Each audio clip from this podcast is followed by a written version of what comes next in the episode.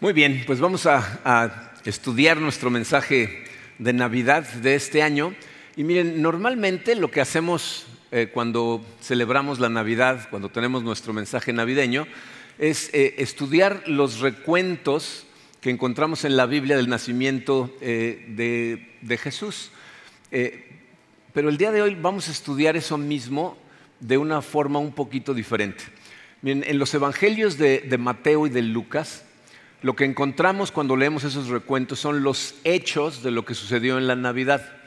Entonces, si los lees, pues vas a encontrarte con que el ángel Gabriel le anunció a la Virgen María el nacimiento de Jesús, eh, o, vas a encontrar a un, coro de ángeles que le anuncian a un grupo de pastores que el, niño Jesús está a punto de nacer y los pastores van corriendo para, verlo, o, vas a enterarte de un grupo de hombres sabios que vinieron del oriente eh, siguiendo una estrella que estaban esperando, la estrella que anunciaba al que iba a ser el rey. Todos esos son hechos de, lo que sucedió en la Navidad. Pero cuando leemos el Evangelio de Juan, eh, Juan le da un enfoque diferente. Juan no se enfoca en los hechos, sino en el significado de los hechos. O sea, no nos cuenta qué pasó, sino nos cuenta qué significan las cosas que sucedieron en aquel entonces. Lo que hemos estado haciendo eh, durante nuestra serie de Adviento en los últimos cuatro domingos es tratar de enfocar nuestra mente en las realidades espirituales eh, para no poner nuestra esperanza en las sombras que esas realidades espirituales proyectan a la tierra. Estas sombras son, cosas que nos, dan alegría, nos gustan, ¿no? porque pues, son fiestas, son regalos, son cenas, y como esas cosas están relacionadas con con amigos, familia, con seres queridos, pues entonces nos dan la sensación de, plenitud, de que nos llenan. Pero esas sombras no tienen la capacidad de llenarte permanentemente. Es una llenura muy superficial. Pero el significado de las cosas que sucedieron durante la Navidad, ese sí tiene el poder de llenarte permanentemente y aparte tiene la capacidad de transformar tu vida. Entonces, por eso el día de hoy lo que vamos a estudiar es qué significa la Navidad, cuál fue el significado de lo que sucedió cuando nació Jesucristo. Vamos a ponernos en manos de Dios y vamos a estudiar lo que significa la Navidad. Padre, eh, te damos gracias, Señor, por tu amor. Te damos gracias por las cosas precisamente que estamos celebrando el día de hoy y el día de mañana, la llegada de tu Hijo Jesucristo, un hecho tan trascendental que, que partió el tiempo en dos, Toda la gente crea o no crea en ti, habla de antes de y después de, porque tú llegaste, Señor, a este mundo y cambiaste todas las cosas. Necesitamos de tu Santo Espíritu, Padre, para entender estas realidades espirituales. Si tú no nos iluminas el entendimiento, es imposible para nosotros. Así es de que te pedimos, Padre, abre nuestros ojos espirituales, ilumínanos tú, Señor, y muéstranos la realidad de lo que sucedió hace tantos años, Señor, en Belén de Judea. Nos ponemos en tus manos, Padre, en el poderoso nombre de tu Hijo Jesucristo. Amén. Bien. Bien, cuando leemos el Evangelio de Juan, el capítulo 1, a simple vista parece que, no está hablando de la Navidad, pero en realidad sí lo está haciendo, nada más que de una manera eh, muy diferente. Eh, lo que quiero hacer el día de hoy es, quiero que meditemos en cuatro aspectos eh, que se encuentran en, cuatro frases que están profundamente cargadas de significado y que se encuentran en dos versículos. El primer versículo del Evangelio de Juan, es decir, Juan 1.1, y el versículo número 14, Juan 1.14. Los voy a leer y después los vamos a analizar uno por uno. Eh, Juan capítulo 1, versículo 1 dice así, en el principio ya existía la palabra, la palabra estaba con Dios y Dios mismo era la palabra. En ese versículo, la palabra se refiere a Jesucristo. Entonces lo que está diciendo es, Jesucristo siempre ha existido porque desde el principio de los tiempos, es decir, desde antes de que empezara a existir el universo, la palabra, Jesucristo, ya estaba con Dios. Pero aparte nos dice que al mismo tiempo era la palabra de Dios y era Dios mismo. Versículo 14 dice, y la palabra se hizo carne es la manera en que la Biblia se refiere a encarnó, se hizo ser humano. Dice, la palabra se hizo carne y habitó entre nosotros y vimos su gloria, la gloria que corresponde al unigento del Padre, lleno de gracia y de verdad. Ahí tenemos cuatro frases que nos van a dar eh, eh, el profundo impacto de lo que significa la Navidad. Vamos a analizarlas una por una. La primera de ellas se encuentra al final del primer versículo y dice, Dios mismo era la palabra. Lo que eso significa es, Jesús es la palabra de Dios. Y quiero que eh, meditemos en esto por un momento, porque miren, eh, nuestras palabras son, la forma que tenemos de forma más clara de revelarnos a los demás qué tipo de personas somos, quiénes somos. Eh, si tú observas a una persona sin comunicarte con ella, puedes hacer conjeturas acerca de esas personas, pero realmente no los conoces. O sea, no sabes a ciencia cierta cómo son esas personas hasta que no hablas con ellos y te comunicas. Les doy un ejemplo muy simple. mi esposa Karina y yo desayunamos todos los domingos eh, en un restaurante. Siempre vamos al mismo restaurante, casi siempre nos estamos en la misma mesa, la gente ya nos conoce, ¿no? ya el Capi hasta nos tiene apartada la mesa los domingos. Y todos los domingos, a la misma hora que nosotros vamos, van dos familias más, son dos parejas que cada una tiene un hijo. Y todos los domingos ahí están. Casi siempre se sientan en las mismas mesas ellos también. Y como ya nos vemos todos los domingos, ya hasta nos saludamos y todo. Entonces, hay cosas que yo te puedo decir acerca de ellos ¿No? Te puedo decir, por ejemplo, que una de las parejas interactúa mucho con el hijo, los dos están al pendiente de él. En la otra pareja, la, mamá está interactuando con el niño, el papá ni lo voltea a ver. Y de repente cuando la mamá se cansa, entonces sacan un iPad, se la prenden y le ponen algo, entonces el niño se distrae, entonces ya ninguno de los dos pela a nadie porque todo el mundo se pone a ver su teléfono. ¿no? Entonces tú me preguntas, ¿qué tipo de personas son? Pues yo puedo hacer conjeturas. Te puedo decir lo que opino de lo que alcanzo a ver. Pero no te puedo decir a ciencia cierta qué tipo de personas son, porque nunca he hablado con ellos. No sé cómo se llaman, no sé a qué se dedican, no sé en dónde viven. Ellos tampoco nos conocen, pero eso sí, todas las mañanas decimos, hola, ¿qué tal? Buen provecho. Los conozco. Entonces, fíjate, cuando la Biblia nos dice que Jesús es la palabra de Dios, esa es una declaración increíble porque lo que nos está diciendo es, ¿quieres conocer a Dios? necesitas conocer a Jesús porque Jesús es su palabra. Obviamente hay cosas que nosotros podemos conocer acerca de Dios sin conocer a Jesús. De hecho, la Biblia nos dice que con simplemente ver la creación, tú puedes tener una idea del increíble poder que tiene Dios, porque es el que creó todo lo que existe. Pero si quieres tener eh, un conocimiento real y profundo de quién es Dios, necesitas conocer a Jesucristo porque Jesús es la revelación máxima de quien Dios es. Y miren, esto a lo mejor no te parece algo eh, tan importante, pero si lo piensan un momento se van a dar cuenta que es la única manera que tenemos de contrarrestar el problema racional. Ah, leí este comentario esta semana y se dice el comentarista, Jesús es la revelación suprema.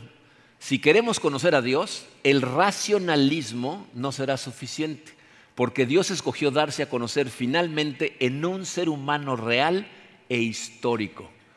¿De qué está hablando este comentarista? Si a mí me ha tocado platicar con gente, normalmente sucede con, eh, amigos de, mi familia, ¿no? mis sobrinos y mis sobrinas que conocen a una persona y, no creen en Cristo, entonces me lo traen. Plática con el tío, ¿no? Tú convéncelo, ¿no? Me lo, llevan normalmente, ¿no? Y entonces he tenido pláticas con, algunas personas y algunos de ellos son personas muy racionales, es decir, lo que me dicen es, yo quiero creer en Cristo, pero necesito que me des razones. Tiene que haber razones suficientes para que yo pueda creer que esto es verdad. Y entonces he notado que algunos de ellos, no importa cuántas razones les des, al final del día te dicen, no, no, no, pero yo necesito un argumento irrefutable. Algo que yo no te pueda ni discutir lo cual es imposible. Yo no le puedo dar a una persona un argumento irrefutable, te voy a decir por qué.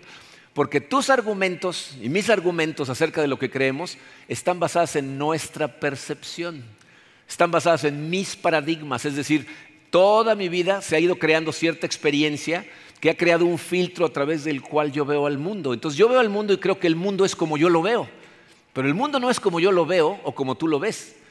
Eh, el mundo es como yo soy. Cuando yo veo al mundo, estoy viendo lo que mi pasado me dice del mundo. Entonces tengo una perspectiva y entonces no puedo refutarte de alguna manera esas cosas porque todos los argumentos son refutables. como están basados en percepciones, tú puedes refutar cualquier cosa que yo te diga, por ilógica que sea tu refutación. Y no te puedo convencer de lo contrario. Les voy a dar un ejemplo muy simple, muy tonto, pero muy simpático aparte. Fíjense, un individuo que un día le empezó a decir a sus amigos que, eh, estaba convencido que ya se había muerto. Entonces les dijo, creo que ya me morí. Y entonces sus amigos decían, si estamos hablando, ¿cómo que ya te morí? Estoy muerto, estoy convencido de que ya, ya me morí. Y, y, por más que lo trataban de convencer de lo contrario, él estaba convencido que estaba muerto. Entonces uno de sus amigos se presentó con un libro de ciencias. Dijo, mira, vamos a leer acerca de los cadáveres. ¿Qué dice aquí? Entonces leyeron juntos, ¿no? Los cadáveres no pueden sangrar. O sea, cuando una persona se muere, su corazón deja de palpitar. Entonces, si tú cortas un cadáver, no sangra. Entonces le dijo, ¿ya viste lo que dice ahí? Los cadáveres no pueden sangrar porque deja de... Ah, ok, sí. Entonces saca una aguja y le pincha un dedo y empieza a salir sangre y le dice, ¿ya ves? ¿A qué conclusión llegamos? Dice, a una muy obvia. ¿Cuál es? ese libro está equivocado. Porque mira, los muertos sí sangramos. Yo estoy muerto y estoy sangrando. O sea, no hay forma de refutar un argumento que tú no quieres que sea refutado. O sea, si tú no quieres creer, no vas a poder creer. ¿Ok? Sin embargo, fíjate, lo que este texto nos está diciendo es que Dios sí habló de una forma racional e irrefutable. La frase al principio de ese versículo dice, en el principio ya existía la palabra. En griego es logos. Logos se puede traducir de dos formas. Lo puedes traducir como palabra o lo puedes traducir como lógica. Es de donde viene nuestra palabra lógica. Entonces, lo que está diciendo ese versículo es que Jesús es la lógica de Dios. Este es el primer significado de la Navidad, la letra A en su programa. Dios no nos dio un argumento irrefutable, nos dio una persona irrefutable. Jesús es la revelación máxima de Dios, es la lógica de Dios y es irrefutable. Entonces, en lugar de darnos un argumento abstracto que sea discutible pero que sea irrefutable, Dios lo que nos dio es una persona para probar que el cristianismo es verdad y es irrefutable. Jesús es la prueba convincente de que la Biblia y el cristianismo son verdad. ¿Por qué creen que estudiamos la vida de Jesús? ¿Qué dijo Jesús acerca de sí mismo? ¿Cómo vivió su vida? Por eso leemos los evangelios. Porque piensen, ¿quién escribió los evangelios? Fueron inspirados por el Espíritu Santo, pero lo escribieron hombres que pasaron tres años seguidos con Cristo, día y noche, 24 horas al día. Una persona no tendría que pasar tres años conmigo para darse cuenta de que yo no soy Dios. Le haría falta como dos semanas. Y en tu caso igual. Pero estas personas nos dan un testimonio y nos dicen, yo pasé con él tres años y este fue un hombre perfecto. Nunca salió una mentira de su boca, jamás pecó. Entonces, en los evangelios vemos qué dijo de sí mismo y qué dijeron los que lo conocían de sí mismo para ver si esto era congruente. Por eso estudiamos los recuentos de la resurrección y enganchamos nuestra mente. Decimos, a ver, ¿cómo pasaron estas cosas? ¿Cómo es posible? ¿Qué dijeron los testigos oculares? ¿Cómo engranan estas cosas? Yo les puedo asegurar una cosa.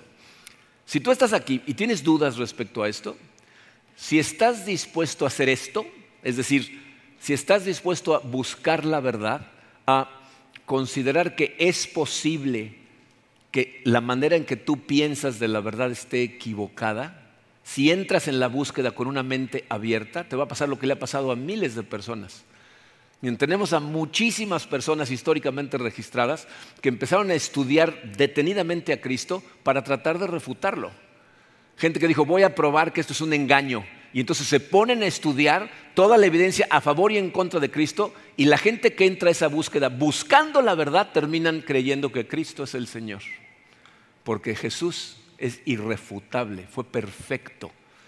Entonces búscalo buscando la verdad y vas a ver cómo lo vas a encontrar. Entonces la pregunta es esta, si tienes dudas, ¿has hecho eso? ¿Te has puesto realmente a buscar o simplemente estás diciendo, no, no, como un amigo mío que le dije, tú y yo necesitamos sentarnos a hablar de Dios, me dijo, no, yo no quiero tener esa conversación. O sea, no quiere ni meterse en el argumento porque existe la posibilidad de que lo convenza, que se dé cuenta que es la verdad y entonces su vida va a tener que cambiar. Y por eso mucha gente dice, no, no, mejor ni me cuentes. Pero si lo buscas con la mente abierta, te vas a dar cuenta que es la verdad irrefutable de Dios. Ese es el primer significado de la Navidad. La segunda declaración la encontramos al principio del versículo 14, dice, y la palabra se hizo carne. Dice, eso significa dos cosas. La primera, letra B en su programa, dice, el Dios del universo se hizo vulnerable por ti. Es decir, se convirtió en un ser humano mortal. Eso es lo que hace a la Navidad algo tan radical, que el ser más poderoso del universo decidió meterse en un cuerpo humano, hacerse vulnerable y hacerse mortal. Y miren, la implicación de ese hecho es algo de verdad profundo. ustedes saben eh, de dónde surgió la idea de tener el número de, eh, de emergencias en Estados Unidos, el 911. Ya ven que ahorita, si tú estás en Estados Unidos y tienes una emergencia, marcas 911 y te comunicas a un centro, no importa en qué lugar del país estés. ¿Saben de dónde salió eso? En 1964, eh, una chica, eh, tenía 28 años de edad, era una cantinera que se llamaba Kitty Genovese, salió a trabajar tarde y vivía en Queens, en Nueva York. Y cuando llegó al edificio de departamentos donde vivía, antes de entrar al edificio, un individuo la atacó con un cuchillo, la apuñaló y empezó a tratar de violarla. Y entonces Kitty empezó a dar de gritos y, era de noche, era tarde, pero se empezaron a prender luces en los departamentos del edificio donde ella misma vivía. Y entonces gente empezó a abrir ventanas y empezaron a asomarse y el individuo cuando vio que la gente se estaba empezando a asomar, se dio a la fuga. Pero no simplemente se fue, corrió media cuadra y se escondió para ver qué pasaba. Y cuando vio que nadie bajaba, regresó y terminó el crimen y la asesinó. Entonces cuando, empezaron a hacer una investigación de por qué había sucedido eso, eh, se dieron cuenta de que algunos de los vecinos habían tratado de llamar a la policía. Unos no encontraban el número de la policía. Otros eh, encontraron un número y lo marcaron, pero era una comandancia que estaba muy lejos, no le tocaba esa jurisdicción.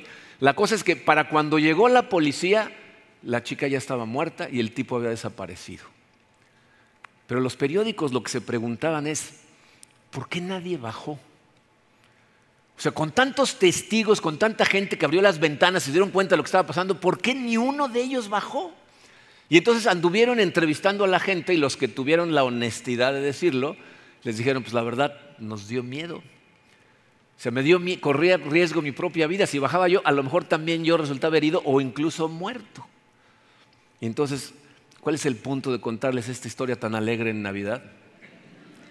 Fíjense, la Navidad significa que el rey del universo oyó nuestros gritos y nuestro dolor y él sí bajó. Y no bajó con, la posible vulnerabilidad de ser herido, como hubiera sido el caso de esas personas que a lo mejor les hacían daño. Él bajó sabiendo que le iba a costar la vida. De hecho, la Biblia nos dice que Él se hizo voluntario a venir, que fue con Dios y dijo, yo bajo, yo voy. ¿Y saben cómo sabemos? Porque nos lo dice la Biblia. En la carta a los hebreos, en el capítulo 10, el autor de Hebreos está citando el Salmo número 40. Fíjense lo que dice, versículo 5. Por eso, al entrar en el mundo Cristo, dijo, fíjense de lo que está hablando, en el momento en que Cristo estaba entrando al vientre de María, dijo, a ti no te complacen sacrificios ni ofrendas, en su lugar me preparaste un cuerpo. No te agradaron ni holocaustos ni sacrificios por el pecado. Por eso dije, aquí me tienes. Como está escrito en el libro, he venido, oh Dios, a hacer tu voluntad. La palabra se hizo carne, se hizo vulnerable, se hizo mortal, dispuesto a venir a dar la vida por ti. Esa es la primera implicación de que la palabra se haya hecho carne.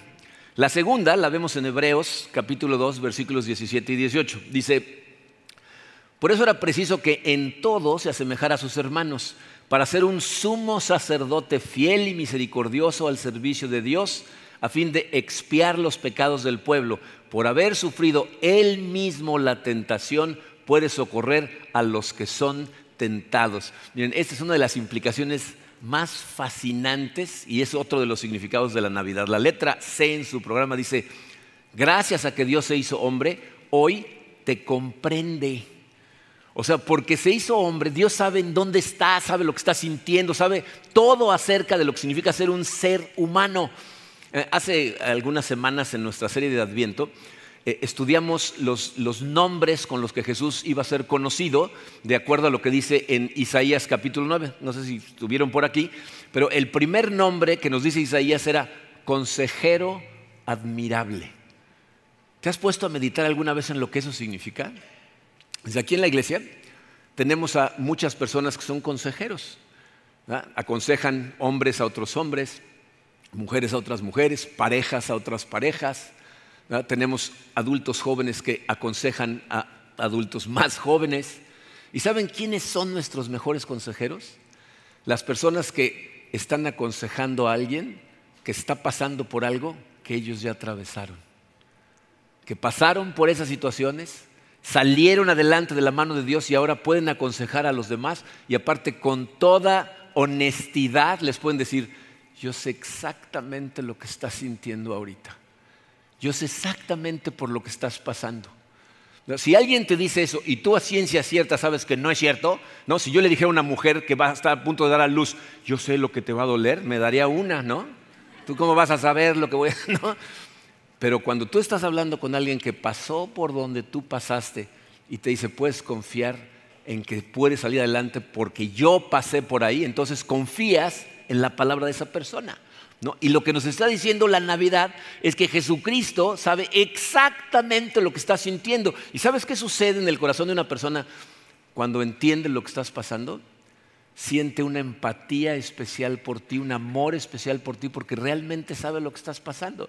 se leí eh, hace algún tiempo un, ensayo eh, que escribió un técnico eh, de rayos X, una persona que se dedica a hacer radiografías. Eh, y el ensayo se llamaba Lo que cambió mi carrera. yo no sé si ustedes alguna vez les han sacado una radiografía abdominal en un momento de profundo dolor. El año en que nació mi hija Katrina, eh, se me empezó a inflamar el apéndice y de hecho estuvo a punto de explotar. ¿no? Me tuvieron que hacer una cirugía de emergencia. Y recuerdo cuando llegué al hospital, primero me admitieron en un cuartito y estaba yo acostado en una cama doblado del dolor, o sea, con lágrimas en los ojos del dolor. No me podía estirar tenía que estar doblado por el dolor. Y entonces en lo que llegaba un doctor, apareció el técnico de rayos X y me dijo, le voy a sacar una radiografía, sígame. Y le dije, oiga, pero no puedo, sígame, le a sacar la radiografía, si no el doctor no va a saber qué tiene, sígame. Llegué ahí y me dice, párese derecho. Y yo le decía, pero no, párese derecho. No, pero, pero ni siquiera una sonrisita, no sea payaso y párese derecho, ¿no? Este técnico que escribió este ensayo dice que él así se comportaba con sus pacientes porque pensaba que estaba siendo profesional. Hasta que un día se le formó una piedra en la vejiga y llegó a una sala de emergencias en donde nadie lo conocía y lo trataron como a mí. Y entonces el individuo dice, en ese momento entendí lo horrible que se siente que te traten de esa manera cuando estás sufriendo y eso le cambió la carrera. Desde ese momento se volvió una de las personas más empáticas y amorosas con sus pacientes. Bueno, la Navidad lo que nos dice es que el Dios del universo ha estado en tu lugar. ¿Qué cosas estás atravesando? ¿Te han traicionado? ¿Te han dejado solo tus mejores amigos cuando más los necesitabas? ¿Has sentido como que te vas a morir? ¿Has sentido un dolor de muerte? Todo eso lo ha sentido Jesucristo. Entonces es un consejero admirable y puedes confiar en él porque todo lo ha atravesado. Incluso, miren, hay personas que me han dicho, pues mira, será lo que tú me digas, pero yo oré a Jesucristo y no me contestó de la manera que yo quería. Yo creo que ni me peló. Yo sentí como que me había abandonado. ¿Entiendes que la Navidad significa que Jesucristo incluso entiende eso? Porque Él sabe perfectamente lo que significa hacer una oración y que Dios la conteste de otra manera. ¿Se acuerdan en el jardín en, Getsemaní? Cuando le dice, ¿será posible que no me hagas beber de este trago amargo? ¿Qué estaba diciendo? ¿Podremos salvar a todos estos de otra manera? Pero no sea tu voluntad, perdón, mi voluntad, sino la tuya. Y Dios de todas maneras siguió adelante y Jesús lo obedeció confiando en su plan. ¿Y se acuerdan lo que dice en la cruz?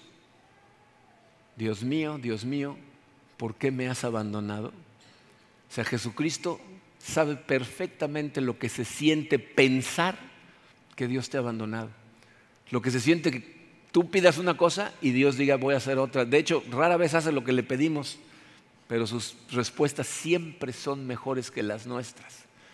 Entonces tú y yo tenemos que aprender a enfrentar nuestras situaciones acudiendo a Él. Pero la pregunta es, ¿lo haces? O sea, cuando las cosas se ponen complicadas, cuando hay disyuntivas en tu vida, ¿verdaderamente tu primer lugar de atención es Él? ¿O tratas primero de resolverlo por ti mismo, con tus propias fuerzas? Muchas veces hasta que no nos rendimos de tratar de hacerlo y vamos a Él, entonces responde. Pero ahí está, y es un consejero admirable.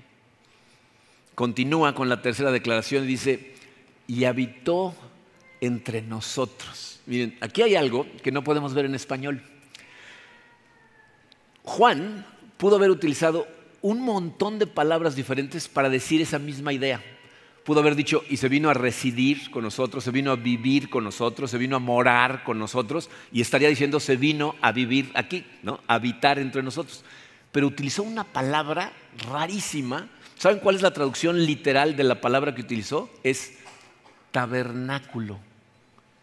O sea, lo que dice literalmente esa frase es, la palabra se hizo carne y se hizo tabernáculo entre nosotros usa la misma palabra que Dios utiliza cuando habla con Moisés y le dice que tiene que construir un templo en una casa de campaña y le llama el tabernáculo.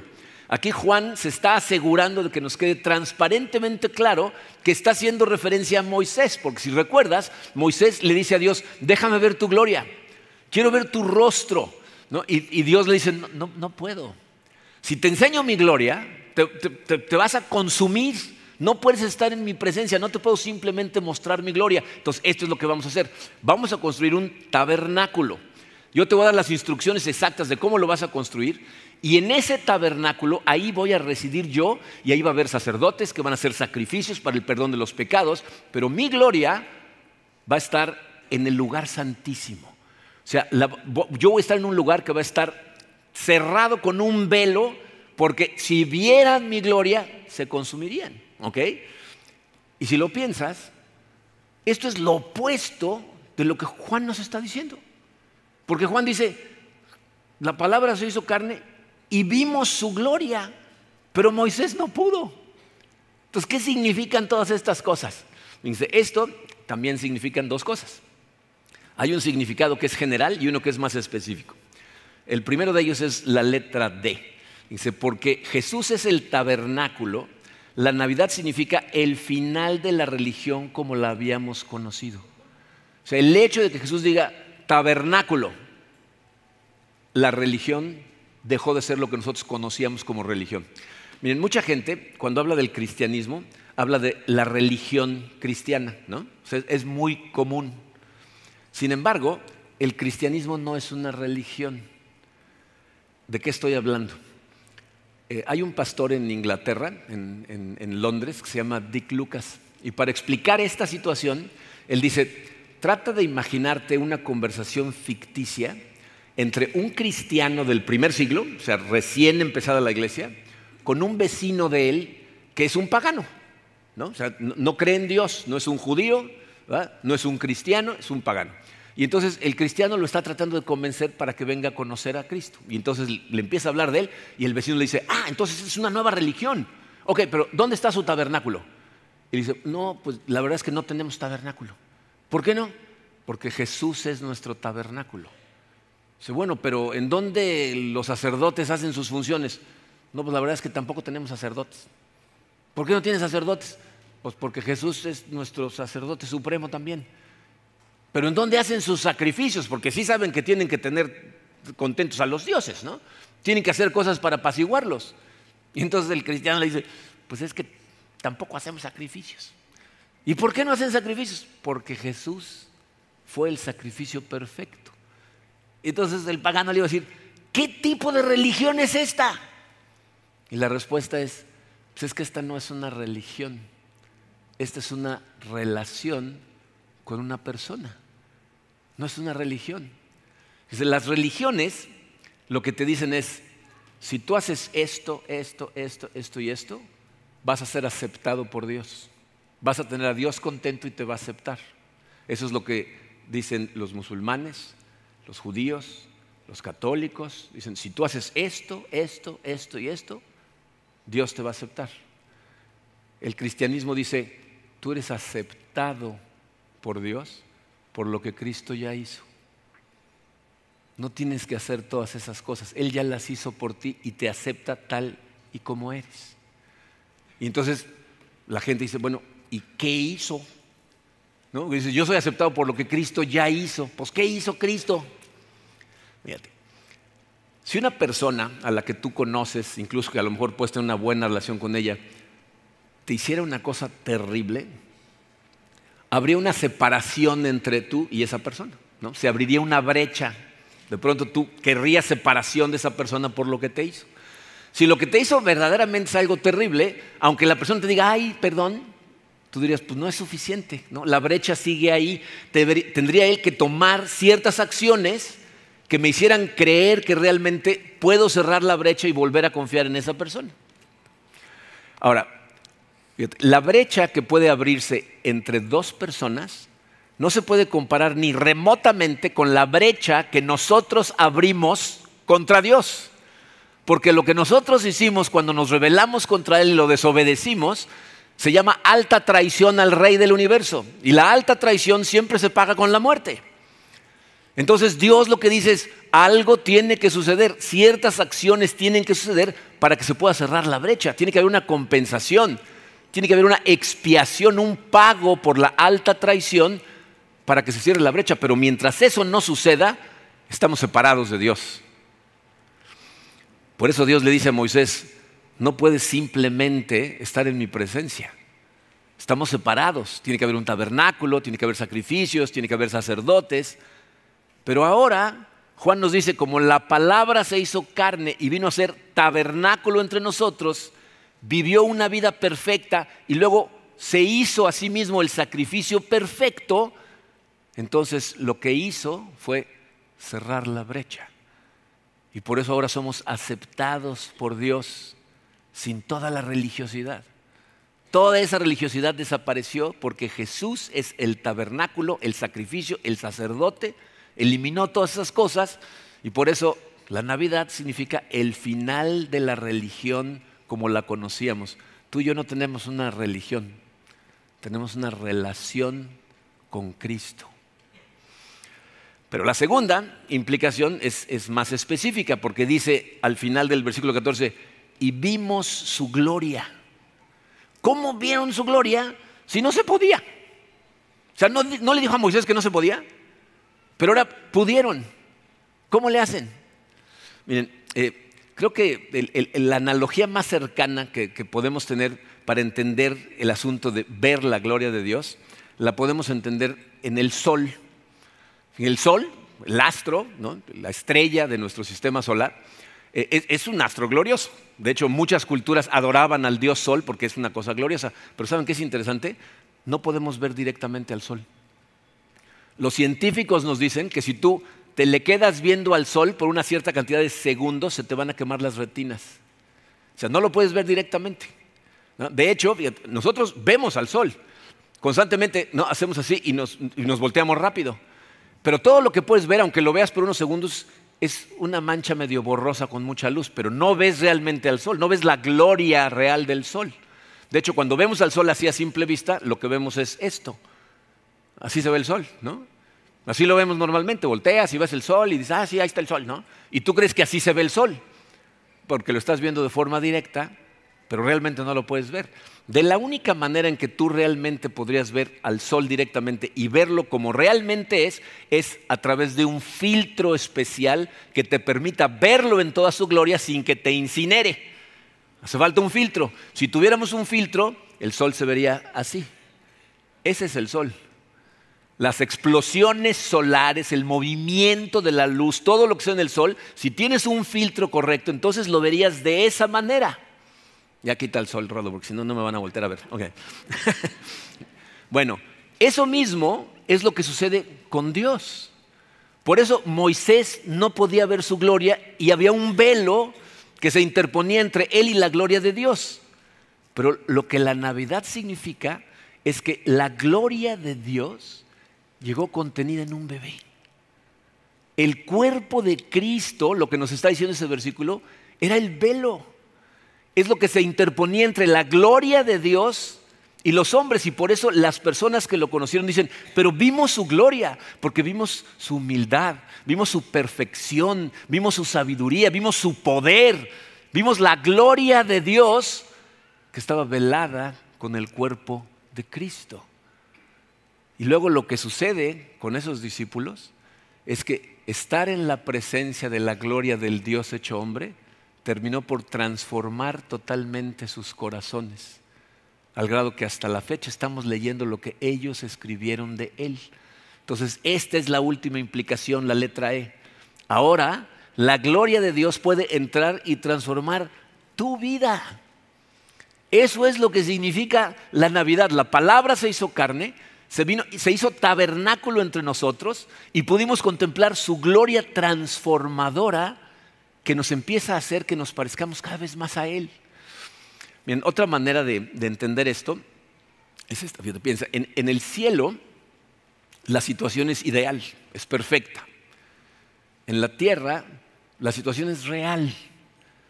Entre lo ideal del cielo y lo real de la tierra hay un muro que nos separa.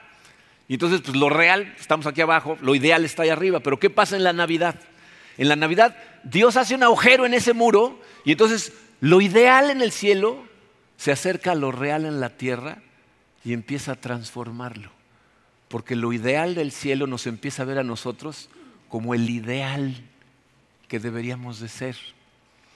Aquí me voy a volar a una generación, pero levanten la mano los que hayan leído la novela El ingenioso hidalgo Don Quijote de la Mancha.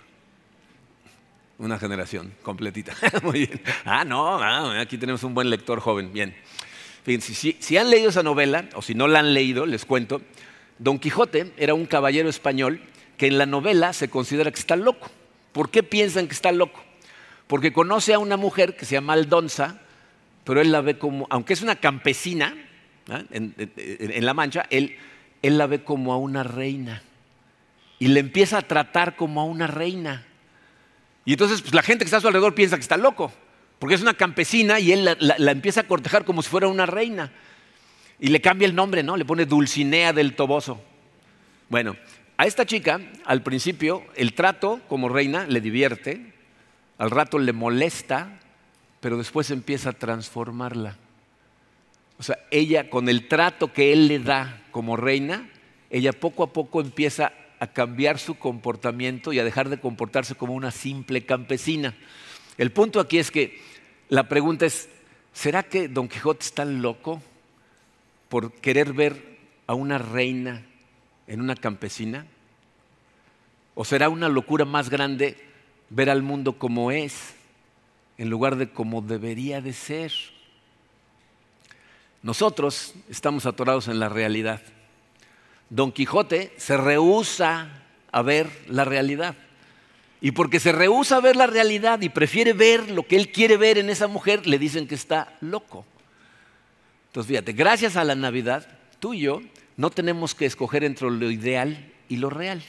Porque en la Navidad lo ideal irrumpió en lo real se vino a vivir con lo real. Y entonces empezó a tener una transformación en nuestro corazón cuando creímos en Él, empezamos a seguir a Jesucristo porque entonces lo ideal entra a tu vida. Y aunque te sientas como se sentía Dulcinea, indigna, sucia, Él de todas maneras entra a tu vida y te sigue tratando como a un rey o a una reina. Porque la verdad de las cosas es que somos las dos cosas. Somos pecadores pero al mismo tiempo somos reyes y reinas en Cristo. Y cuando ese ideal le permites entrar a tu corazón, empieza a transformar tu corazón para parecerse cada vez más al ideal, que es Jesucristo. Entonces nunca veas algo en ti, en tu carácter, en tu pasado y digas, eso nunca va a cambiar. En la presencia de lo ideal, todo puede cambiar. Y eso es lo que significa la Navidad. Por eso celebramos la Navidad, porque la gloria de Dios entró a la realidad y nos está transformando. Jesús La palabra de Dios se hace carne, se convierte en esa persona irrefutable a través de la cual podemos saber que todo esto es cierto. Pero no nada más eso, se hizo vulnerable y estuvo dispuesto a dar su vida por nosotros, vivir como nosotros vivimos, para poder comprendernos. Y elimina toda la religiosidad para que no tengamos que estar tratando de ganárnoslo. Él nos jala hacia Él y nos da la perfección a través de su gloria. Eso es lo que significa la Navidad y por eso la celebramos cada año. Porque lo ideal llegó a este mundo y nos permite recibirlo en nuestro corazón. Vamos a dar gracias a Dios. Padre, Señor, no hay manera de agradecer lo suficiente cuando entendemos lo que estuviste dispuesto a hacer por nosotros. Tu palabra que nos enseña, Señor, que tú eres el ser más hermoso, más maravilloso, el ser más poderoso del universo y aún así dispuesto a convertirse en un simple ser humano, llegando a este mundo en total humildad, dispuesto a obedecer en todo a su Padre, una obediencia que lo llevó hasta la muerte. Te damos gracias, Padre, por haber estado dispuesto a hacer ese sacrificio por nosotros. Es algo que para nosotros realmente es totalmente incomprensible, Señor. Pero te damos gracias. Creemos en ti. Hemos estudiado tu palabra y sabemos, Señor, que tú eres el Dios del universo y eres la lógica de Dios irrefutable.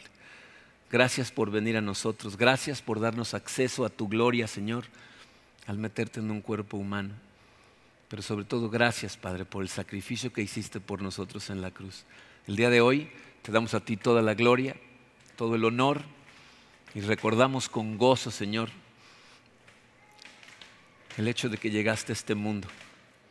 Y lo vamos a celebrar una vez más, Padre, cantándote todos juntos como familia. En el poderoso nombre de tu Hijo Jesucristo. Amén.